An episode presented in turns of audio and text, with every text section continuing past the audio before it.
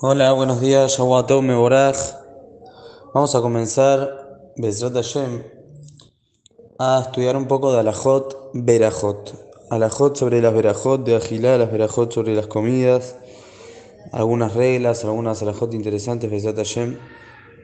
Por eh, algunos días vamos a estar tratando estos temas. La Alajá dice cuando la persona se verajá sobre cualquier tipo de alimento, una fruta, un pan, lo que sea, debe procurar que sobre lo que está haciendo verajá esté completo, que el pan esté completo, que la fruta esté completa, lo que sea que va a comer, que esté entero, que no esté cortado en trozos. ¿Por qué? Porque de esta manera hay más caboda a la verajá. Es más honor para la verajá cuando uno hace sobre algo que está entero, está completo y no sobre algo que está cortado. Es por eso, trae la alajá. Una persona que va a comer va a ser amosí. Sobre un pan, como estamos diciendo, tiene que hacerlo entero. Tiene que ser sobre el pan entero. Ahora, por otro lado, él no puede, no va a comer directamente del pan entero. Lo va a cortar un trozo para comerlo. Lo mismo una fruta, va a cortar un poco para comer después de hacer la veraja. Entonces, por otro lado, tenemos que pensar si eso que está cortando posterior a la verajá no se considera un efsek, una interrupción entre la verajá y la ingesta de ese alimento. Entonces la alajá dice, con respecto al pan, la alajá dice, si la persona tiene delante de él un pan que tiene su dificultad para coser cortado, está un poco duro, es grueso, es grande, no es que es un segundito que uno agarra y come directamente, tiene unos, unos segundos, quizás un poco le va a tardar.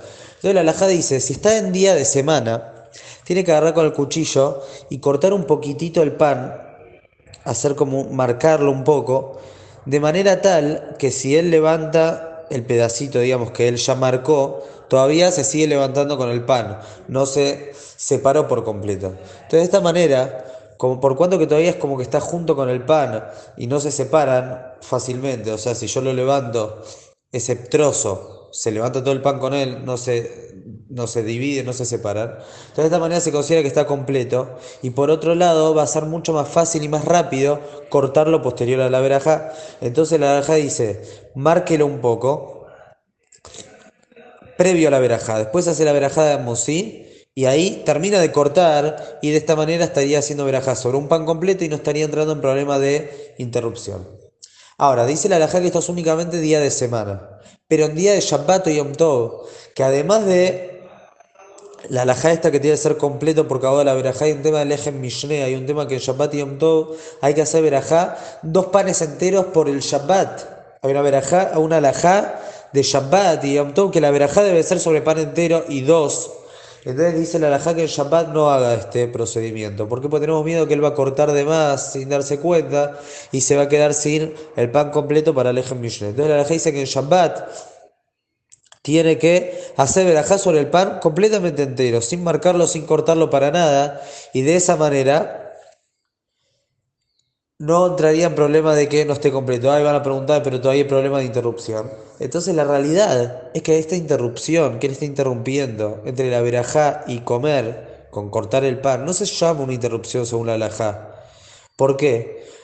Porque esta interrupción es lechor y jajilá, es con necesidad de la comida, es una, una interrupción relacionada con la comida. Justamente está cortando para comer entonces, Mirandín, en realidad, esto no se considera interrupción. Nada más que día de semana, como puedo hacer una estrategia para hacer de la mejor manera, entonces hacemos jumbra. Pero el Shabbat, que esa jumbra me puede llegar a traer algún problema, entonces decimos que mejor que haga verajá sobre el pan entero y luego, posterior, lo corte. Y por más que tarde un poquito, no hay problema, porque este FSEC es de Chore Jajila.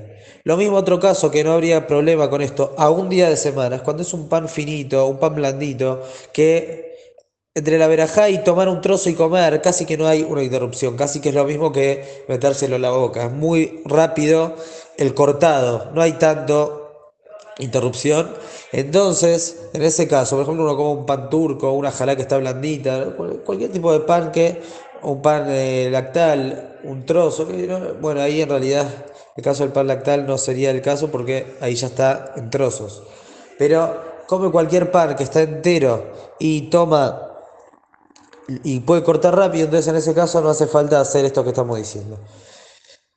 Según lo que dijimos, esto no es únicamente en el pan, sino también en las frutas. Las frutas también hay que hacer verajá cuando la fruta está completa. Y aún si después la persona las va a cortar y la va a comer cortada, entonces que verajá y después la corte. Pero no que tome un trozo y haga la verajá y se lo meta directo en la boca. Mejor que haga la verajá cuando está la, fruta entera, luego la corte y lleve un pedazo hacia la boca para comer. A veces uno sirve fruta y está toda cortada, lo mejor sería que por lo menos para la verajá agarre una fruta que está entera y de esa manera también estaría ganando esto que estamos diciendo, hacer verajá sobre algo entero, que este es el cabod de la verajá. Para el mañana vamos a hablar qué pasa con el tema de pelar una fruta posterior a la verajá o anterior a la verajá. ¿Cómo sería la verajá en ese caso?